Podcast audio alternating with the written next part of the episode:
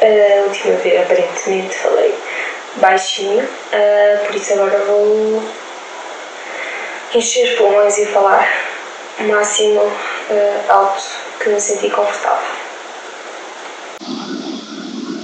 Olá, uh, bem-vindo a este novo episódio do podcast. Mais uma vez estou aqui sozinha, numa segunda-feira de manhã, com claramente muita confusão nos hospitais porque não param de, de andarem ambulâncias à volta.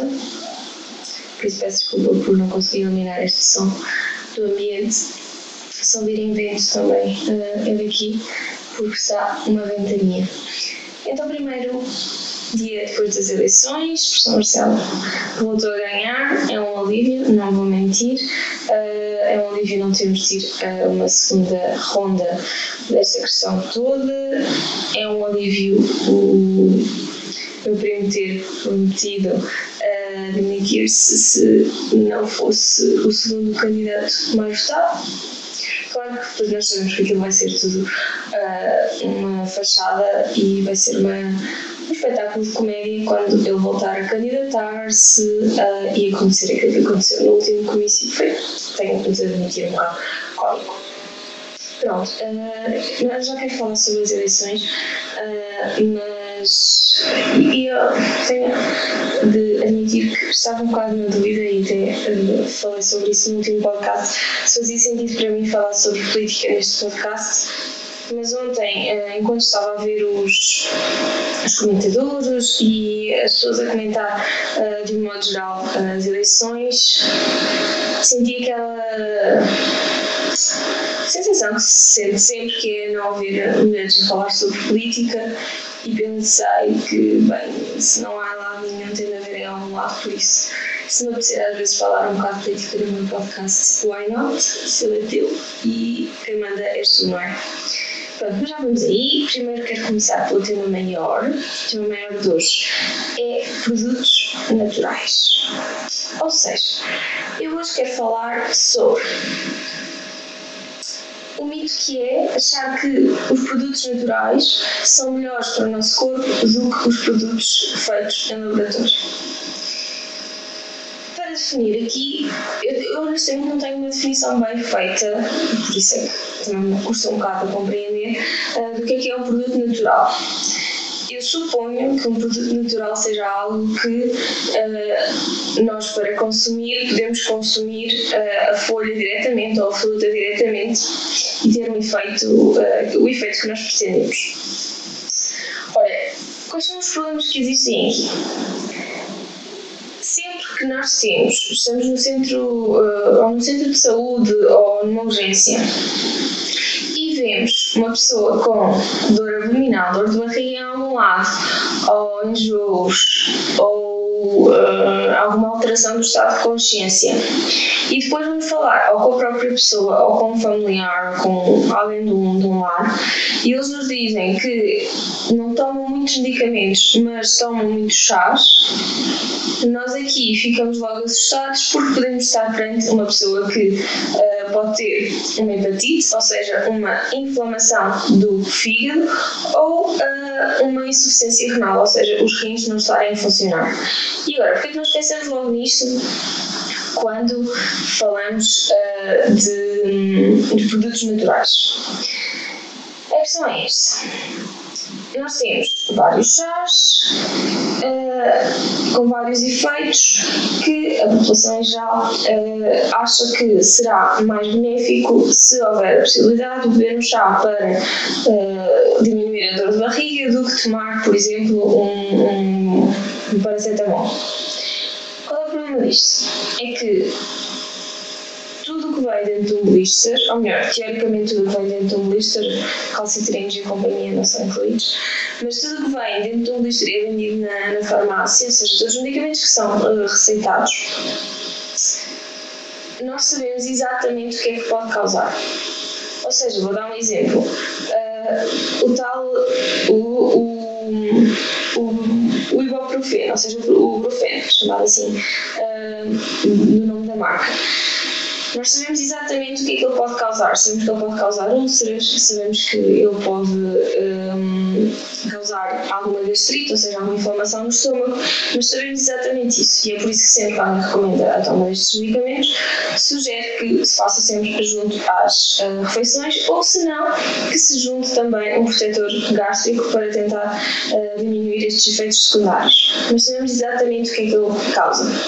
Outra, outro exemplo pode ser pessoas que tomam medicamentos com colesterol, nomeadamente as estatinas, as estatinas, por exemplo, a torvastatina, uh, são medicamentos que podem alterar uh, o fígado, fazer algumas uh, alterações no fígado.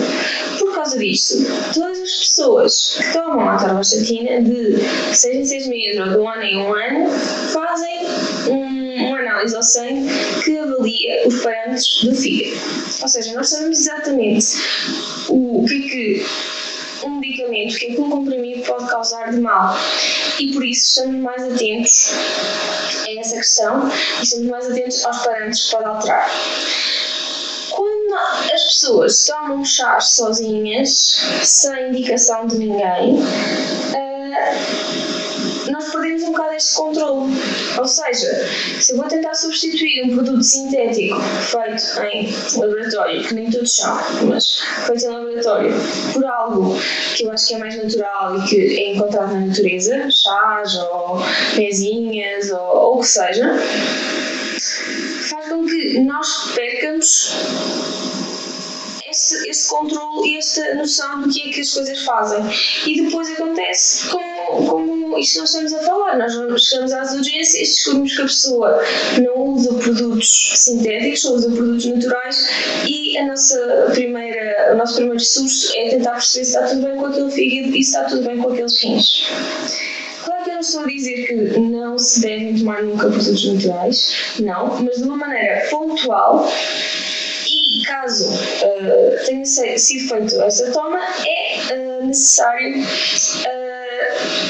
dizer aos médicos, escreverem algum papel exatamente o que é que aquele chá contém.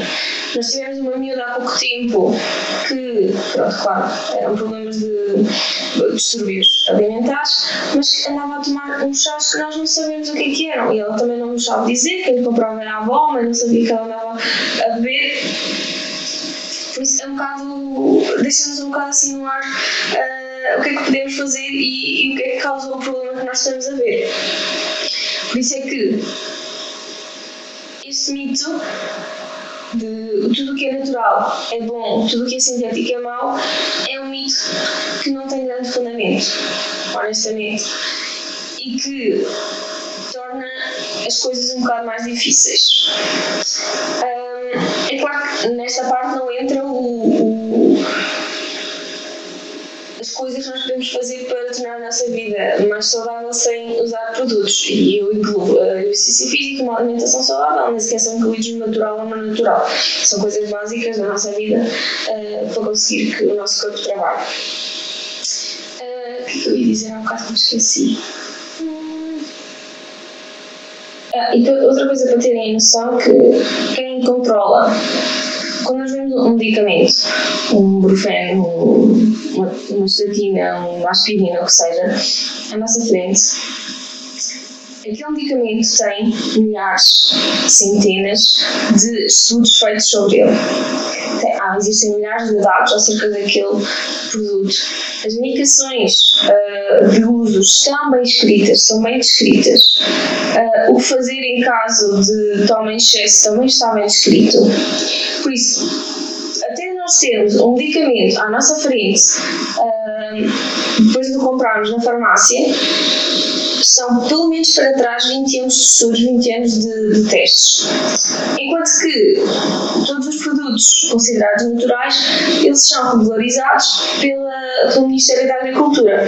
Ou seja, não têm de passar os testes todos que os, os, os produtos farmacêuticos têm de passar e isso faz alguma diferença, porque os produtos farmacêuticos uh, nós temos de nos assegurar que não fazem. Uh, nós temos de assegurar que todo, nós sabemos exatamente o que é que eles podem fazer a, a um corpo, enquanto que os produtos da, do Ministério da Agricultura não. Pronto, acho que esse era o meu pet peeve maior aqui, desse. Pronto, acho que era isso que eu queria falar mais ou menos acerca deste assunto. Uh, é, é, um assunto complexo, mas a evolução da, da medicina, a evolução farmacêutica, das farmacêuticas caminhou para nós ganharmos mais controle acerca de tudo o que acontece num corpo que está doente. Então não faz muito sentido que tentemos usar uma medicina moderna associada a uma medicina antiga. Porque estamos a, a usar produtos que não são regularizados, não sabemos nada sobre eles e depois é-nos exigido a mesma perícia a descobrir o que é que se passa uh, do que se fosse uma pessoa que tomasse medicamentos uh, que nós sabemos exatamente o que faz. Pronto, existe esta questão, às vezes é complexo quando as pessoas aparecem nas urgências uh, e nós não sabemos bem o que fazer. Mas era, era basicamente isto que eu tinha para dizer aqui no tema maior. Uh, depois, uh, aqui na, na, parte das uh, notícias rapidinhas, então falar sobre as eleições. Um, foi, não foi assim uma surpresa muito grande ter ganho o Marcelo, como é óbvio, mas ontem nós estávamos a falar sobre este assunto e estávamos a questionar se, ok, existem pessoas que gostam de Marcelo, ok, uma porcentagem daqueles 60 e tal por cento pessoas que gostam de Marcelo, outra porcentagem creio que sejam eleitores do PSD, ok, depois estávamos a questionar se haveria. qual seria a porcentagem de pessoas que votaram no Marcelo Rebelo de Souza porque sabiam que ele ia ganhar. Ou seja, que pessoas é que votaram no Marcelo porque queriam que o seu voto estivesse no campo do, do vencedor. Percebem? E eu estava a falar. Hum, sobre este assunto que normalmente eu voto em pessoas que não ganham, então nem sequer estou uh, com aquela ânsia de descobrir se a pessoa ganhou ou não ganhou. São pessoas que ficam claramente muito para baixo. Mas as pessoas que votam em pessoas que estão à espera que ganhem ficam um bocado desiludidas depois no final. Então será que há muitos destes votos de Marcelo que são pessoas apenas e simplesmente que querem ter uma vitória um, que seja assim meramente atribuída? É uma questão, eu acho pertinente. Não sei.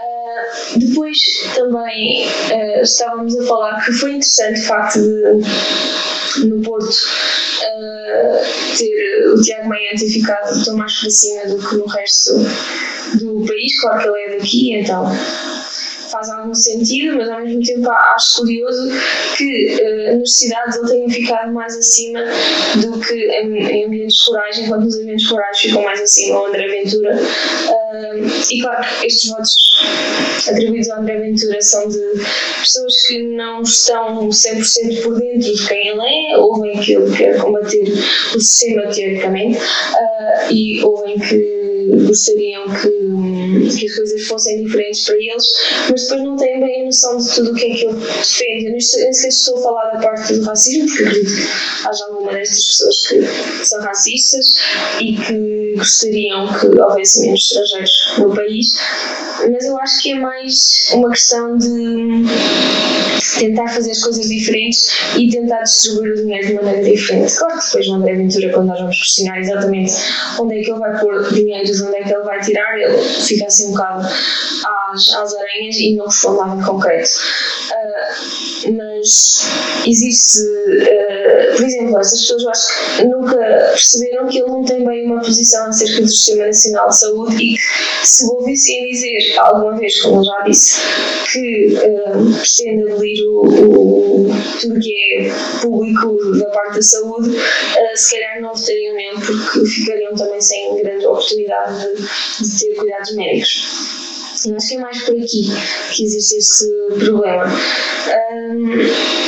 claro, é difícil, com tanto valor que existe na televisão, as pessoas conseguem perceber exatamente o que é que cada candidato é e eu percebo que pessoas uh, de backgrounds mais simples que, que não seja fácil, porque ele berra e tem um discurso diferente, um discurso mais, eu vou dizer entre aspas, normal, mais parecido do que aquilo que nós estamos habituados no dia a dia a encontrar e que adormeçam quando ouvem Tiago Manhã ou Marisa Matias ou Ana Gomes a falar.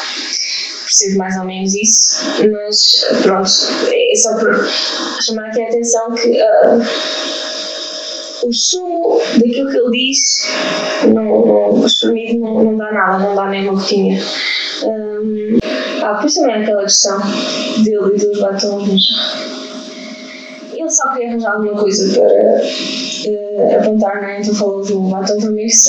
Nem a frase dele faz sentido. Parece uma, uma boneca, parece de brincar. Parece de brincar. Não sei, André. Foi confusa essa frase.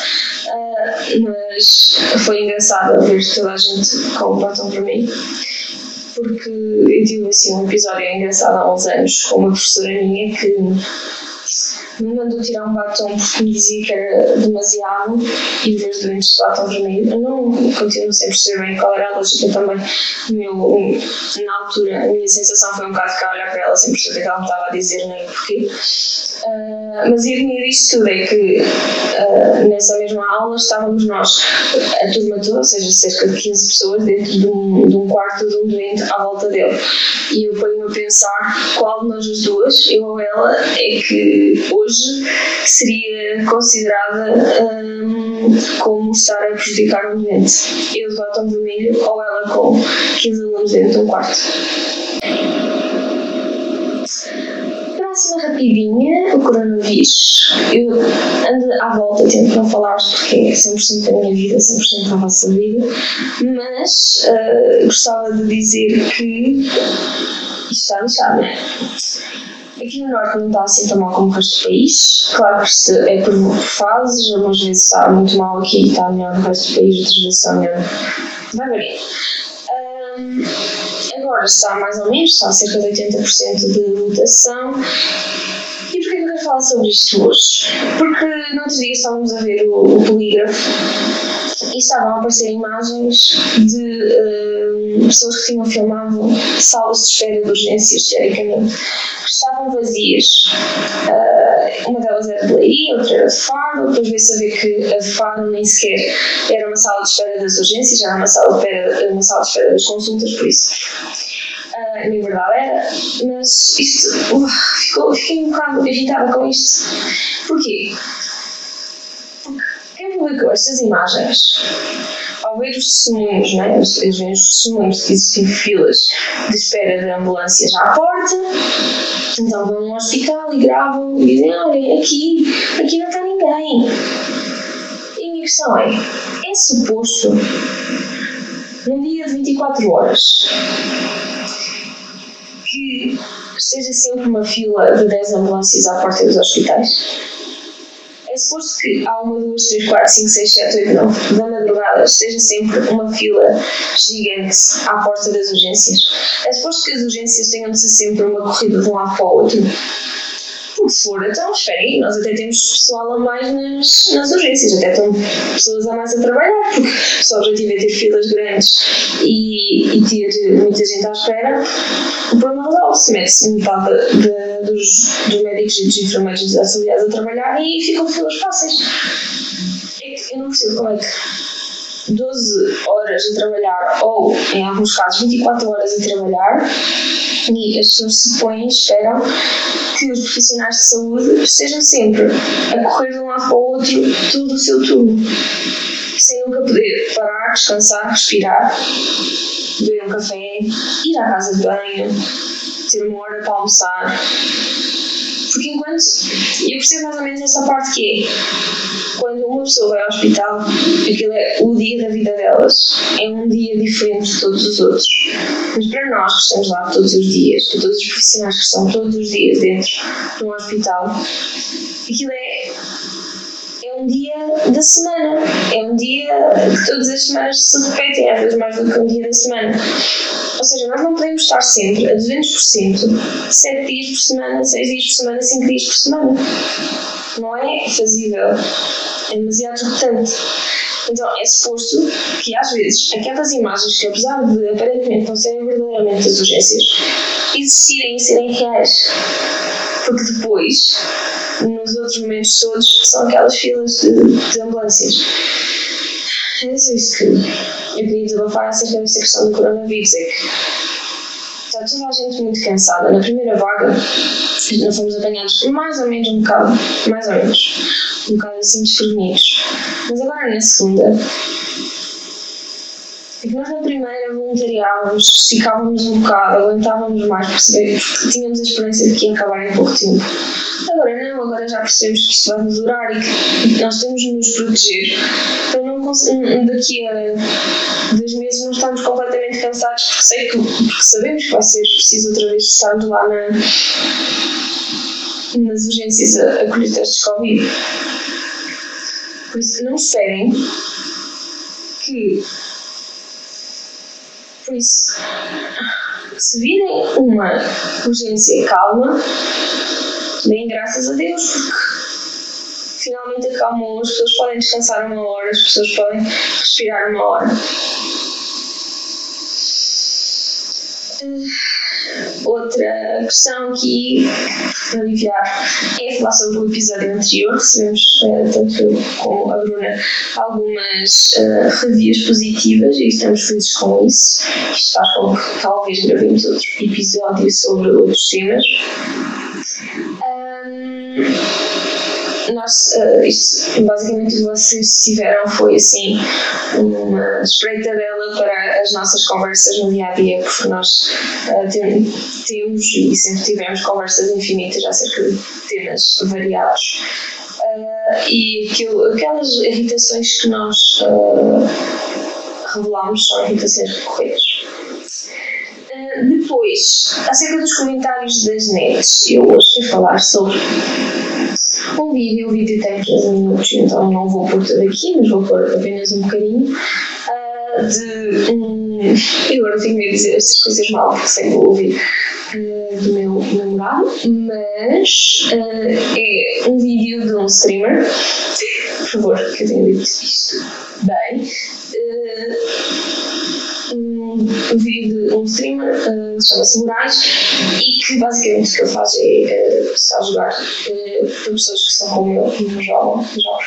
Uh, ele está a jogar jogos e está a transmitir no Twitch e tem também o canal do YouTube onde às vezes publica certas coisas e isto que eu estou a falar em específico é um vídeo em que ele se questiona acerca dos copos menstruais e depois vai tentar obter informação acerca de copos menstruais, de como é que eles funcionam. Vamos então só ouvir um bocadinho. Fazer uma pergunta,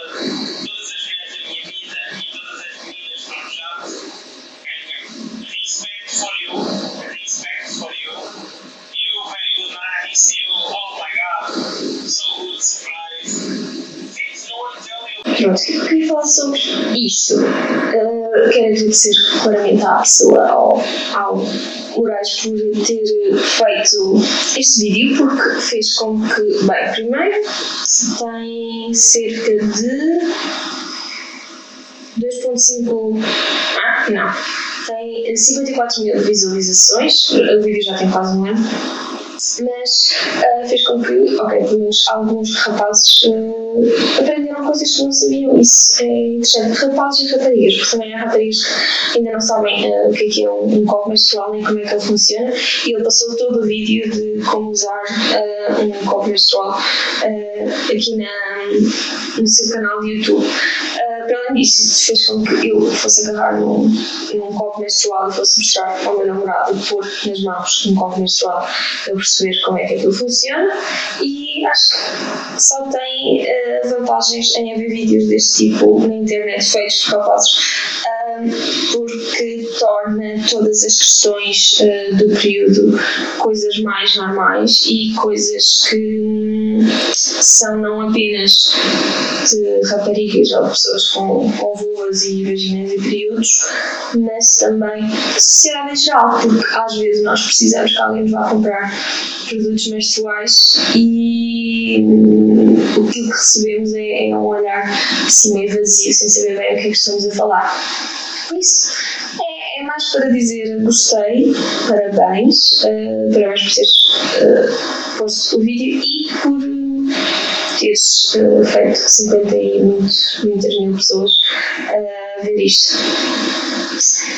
Agora, parte que eu estou muito entusiasmada para falar é um, as respostas às perguntas que vocês mandaram para o meu Instagram. São quase, são todas, aliás, eu vou, vou escolher aqui três destas últimas que tenho recebido para responder.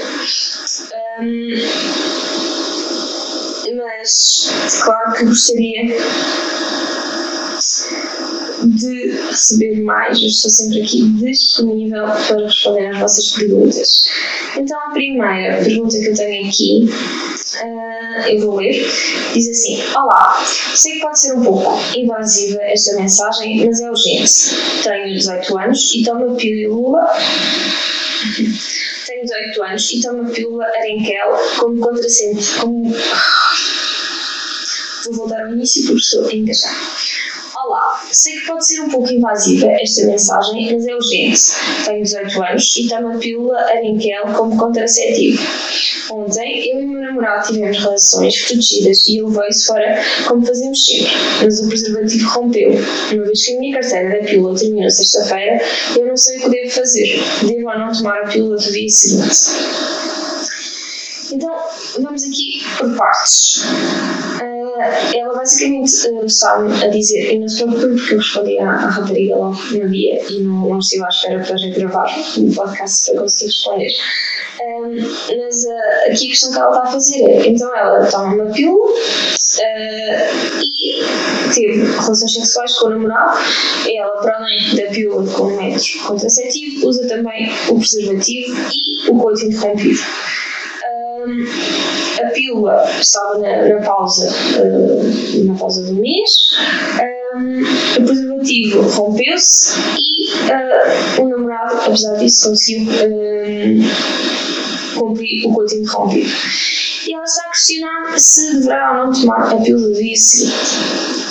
Então, vamos por, uh, por partes observar todos estes métodos contraceptivos. Então, a pílula. A pílula, quando bem tomada, um, está associada a uma proteção de 91%. E quando é que é bem tomada? É sem esquecimentos, um, uma hora mais ou menos regular e tomar sempre do início ao final da caixa sem nenhuma alteração. O que é que é importante acerca da pílula? nós tomamos três semanas seguidas e depois fazemos uma pausa de uma semana, ou às vezes as pausas podem ser mais pequenas, só de quatro dias, mas um, o normal, o mais comum é ser uma semana inteira de pausa. A pílula, quando é tomada assim, ou seja, três, dias, três semanas a tomar mais uma semana de pausa, ela é eficaz em todos os dias do mês. Ou seja, o tempo em que tu não estás a tomar, o tempo da pausa, tu tens a eficácia da pílula na mesma. Porque essa semana seria a semana do período, ou seja, a semana em que não existe risco de tu ovulares uh, e ficares grávida. Ou seja, tu estás a poupar a toma um, de, de, contraceptivo uh, numa semana em que és, uh, entre aspas, infértil. Ok? Por isso, o facto dela ter, o facto dela ter tido relações sexuais disto ter acontecido durante a semana de pausa não altera em nada a, questão, se ela tivesse a tomar a pílula, na, se ela tivesse naquelas três semanas iniciais, a eficácia era semelhante entre as três semanas e esta semana da pausa. Ou seja, aqui o facto dela estar na semana de pausa não faz diferença nenhuma e não aumenta o risco de gravidez. Depois, ela usa também o coito interrompido, que tem uma, hum, uma eficácia, vou dizer assim, muito baixinha, que tem uma taxa para aí de, quando bem usada, de 80%, quando bem usada, claro. Hum, existem várias questões relacionadas com o coito interrompido, nomeadamente uh, está dependente, uh, a probabilidade de gravidez está um bocadinho dependente da última ejaculação do homem. Ou seja, se o homem ejaculou há pouco tempo, por exemplo, antes da relação sexual, se ele se masturbou, uh, quando existe a penetração, existe a libertação de alguns líquidos que são lubrificantes e esses líquidos, uh, se ainda existirem espermatozoides na uretra, da última uh, ejaculação, uh, podem ser empurrados para dentro da mulher e provocar uma gravidez. Ou seja, o facto de depois haver uh, a remoção do pênis dentro da mulher quando há ejaculação daquela relação sexual pode já nem valer nada porque já houve uh, uma entrada no espermatozoide da última ejaculação. Por isso, vai variar aqui um bocadinho esta taxa de sucesso do paciente rompido. Depois, ela usa também o preservativo, mas aqui, uh, tendo em conta que ele rompeu, não vai ter uma taxa de sucesso muito alta. Normalmente, o preservativo, quando usado, bem usado, uh, tem 98% de eficácia, por isso. Um, Pronto, então ela está a questionar se merece uh, a pena ir tomar uma pílula contraceptiva de. Dia 5, uma pílula de emergência. E a minha resposta foi não. Porquê? Ela continua a ter a sua. Um, ou melhor, e a minha resposta será não. Porque a probabilidade dela engravidar é bastante baixa. E as pílulas um, de emergência, contracepção de emergência, são indicadas quando existe um risco elevado de uh, gravidez. E isso inclui uh, usar preservativo e romper sem ter outro método contraceptivo ou uh, relações surgidas mesmo sem, sem nada.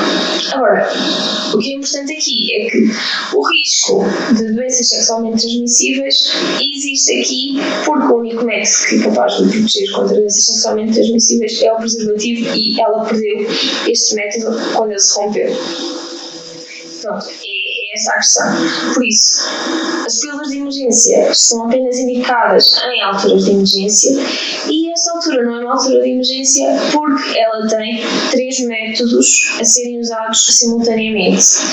Uh, falhou apenas um, o preservativo, sendo que com esta falha uh, aquilo que está uh, a provocar é um aumento do risco de contrair uma infecção sexualmente transmissível e, e, e sim ela deve estudar. Indo ao ao seu médico de família ao seu ginecologista, que depois uh, fará uma, uns exames uh, de sangue, de, pode ser também um exame mesmo com cotonete, colher algum conteúdo um, do, do muco da vagina e, e ver se tem alguma doença sexualmente transmissível. E gostei muito desta questão, eu gostei, ou seja, acho que uh, esta questão permitiu falar sobre vários conceitos, sobre várias questões. Depois tenho outra questão, deixa-me fechar, que também é um bocado comprida. Diz assim: Olá, boa tarde. Desculpe, estou passando uh, muito, estou passando muito de enjoo Olá, boa tarde. Estou a ter muitos enjoos e preciso da sua opinião. No dia 18 foi o dia suposto da minha ovulação e nesse dia eu estava com muita vontade e tive relações sexuais com o meu companheiro Uh, nesse mesmo dia era noite e estava tudo fechado.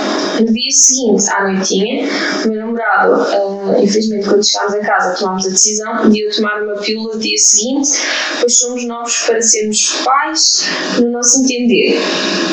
Antes de tomar a pílula, ela já disse que já era a sentir algum enjoo. Um, em qualquer lado, principalmente andar de carro nos transportes públicos, que anda também muito cansado, e o que é que deve fazer? Será que estou grávida? Será que algum ovo fecundou? E depois ainda acrescenta, nós tivemos relações sexuais protegidas com preservativo, porém o preservativo saiu do lugar e parece que não está uh, em lado nenhum.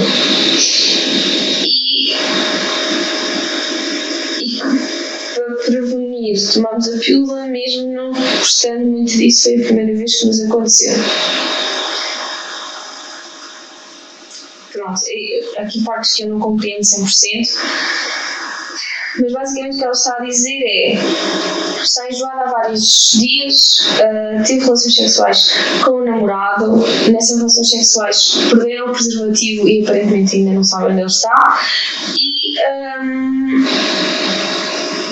não faz nenhuma pílula diária, ou seja, uh, ela teve relações sexuais uh, na altura da sua ovulação, ela sabe quando é que é a sua ovulação e um, o acidente com o, o, preservativo, no dia seguinte tomou a pílula no dia seguinte e agora está com dúvidas acerca da possibilidade de estar grávida. Ok, primeira, primeira coisa aqui antes de todas, ela está enjoada antes deste episódio todo.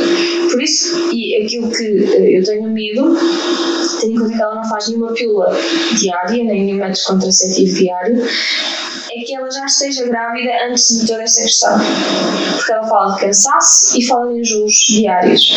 Por isso, a primeira recomendação que eu teria era fazer um teste de gravidez, daqueles da farmácia, não vale a pena comprar dos caros, vale a pena apenas comprar dos baratos, uh, custam 6 euros e uh, tem, são daqueles que têm tracinhos. Um, Estão as instruções todas na caixa e é, é muito fácil fazer um teste de gravidez da, uh, da farmácia. O que eu recomendo é comprar logo dois, porque quase certeza vais ter dúvida acerca do primeiro e daí uns dias voltares a repetir e fazer o, o segundo. Então, aqui na recomendação, fazer um teste de gravidez, ela já está enjoada há vários dias. Outra questão houve romper, ou melhor, perderam o preservativo e não sabem onde ele está. É importante, quando estamos à procura de um preservativo, ver se ele está dentro da nossa vagina. E se ele estiver, é só colocar um dedo, procurá-lo e puxá-lo para fora. Quando isto acontece, existe o risco de gravidez porque perdeu-se toda, um, toda a proteção do preservativo, porque ele ficou preso dentro da pessoa e aquilo que está dentro pode sair e, pronto, perdeu-se. Quando existe um preservativo que fica preso e não se vê do lado de fora, perdeu-se a proteção do, do preservativo. E depois ela fala que tomou a pílula no dia seguinte, no dia seguinte as pílulas do dia seguinte nós chamamos normalmente na, na, no contexto médico falamos de pílulas um, de emergência ou contracepção de emergência e podem ser tomadas até 2, 3 dias. Uh, existe uma possibilidade que vai até 5 dias, mas inclui a introdução de um dia no, no útero. Uh, mas, ou seja, o que eu quero dizer é que se já passaram dois dias desde a tua relação, podes na mesma ir uh, à médica, ao centro de saúde, à farmácia e pedir uma contracepção de emergência, que não é apenas no dia seguinte à relação desprotegida e ela fala aqui dessa questão de tomou, mas agora não tem a certeza se aquilo está a funcionar. As pílulas de contracepção de emergência nem sempre são 100% eficazes, ou melhor, não são 100% eficazes. E pode haver uma, uma gravidez depois disto. Mas essas gravidezes que ocorrem depois disto normalmente são associadas não àquela relação sexual que levou à toma da, da pílula, mas sim a relações depois disso. Ou seja, quando tomas uma pílula de contracepção de emergência, tu estás a impedir a gravidez dessa relação, ou seja, desse momento. Se já houve um, uma fecundação, tu estás a impedir que haja um, anidação, ou seja, que o, o zigoto se cole ao teu útero e que saia. Agora, Se depois tens relações sexuais destrutidas novamente no dia seguinte ou nos dias seguintes, tu não tens esta proteção. Por isso é que é muito importante, a partir do momento em que tomaste, tiveste uma situação tiveste de tomar uma pílula de contracepção de emergência, é arranjar um método contraceptivo que seja diário e que seja dependente apenas de ti. Que não seja dependente apenas do preservativo que uh, a pessoa com pênis usa. Isso é importante. Tens várias opções. Um, podes uh, discutir com o teu médico ou com o teu enfermeiro de família qual é que pode ser uh, a mais útil e que dá mais jeito para ti. Depois eu, mais à frente, nos vídeos do YouTube, o meu objetivo é fazer um vídeo por cada método contraceptivo e falar o máximo que, que existe um, acerca de cada método mas estas partes são as mais importantes. Ou seja, resumindo, primeiro, que é importante fazer um teste de gravidez, ou para dois, que é para depois fazeres um daí uma semana ou duas. Fazes um teste de gravidez uh, e marcares uma consulta para, caso não estejas grávida, fazeres um método contraceptivo que seja mais fiável do que aquele que estás a usar e que não seja apenas dependente do teu parceiro e que tu tenhas algum controle também. Um, basicamente isto. Ah, depois eu, eu, respondi na altura e ela questionou-me se uh, não deveria esperar algum tempo para fazer o teste de gravidez. E daí eu falar sobre dois. Porque é que eu lhe estou a dizer que deverá fazer um teste de gravidez logo no dia em que falou comigo? Porque ela fala que já tem enjoos e cansaço há vários dias. Ou seja, isto já são sintomas de gravidez. Ela pode estar grávida neste momento. Por isso, eu quero excluir que nós temos uma gravidez anterior a toda esta situação. Quando tu tomas uma pílula no dia seguinte, deves fazer sempre uma, um teste de gravidez daí a uma, duas semanas. Por isso, por isso é que é bastante importante que quando esta situação ocorre, quando te vês perante uma situação que tens de tomar um método contraceptivo, marcares uh, em que tens de usar uma pílula de seguinte, uma pílula de contracepção de emergência, marcares uma consulta com o teu médico. Médico de família, médico ginecologista obstetrícia que tu normalmente tens, um médico um, que tome conta e que saiba uh, orientar a parte do método contraceptivo, ok? Pronto. Uh, foram estas as, as dúvidas que eu recebi, tenho aqui várias, mas vou, vou responder ao longo do tempo. Um, mas um, queria agradecer a quem mandou as perguntas e se quiserem também podem mandar em áudios que eu não tenho problema nenhum em colocar, se não tem autorização, como é óbvio, em colocar aqui os áudios e em responder certo? Ok? Obrigada. O próximo episódio um, vai ser assim um especial São Valentim, não digo mais nada. Um, até a próxima.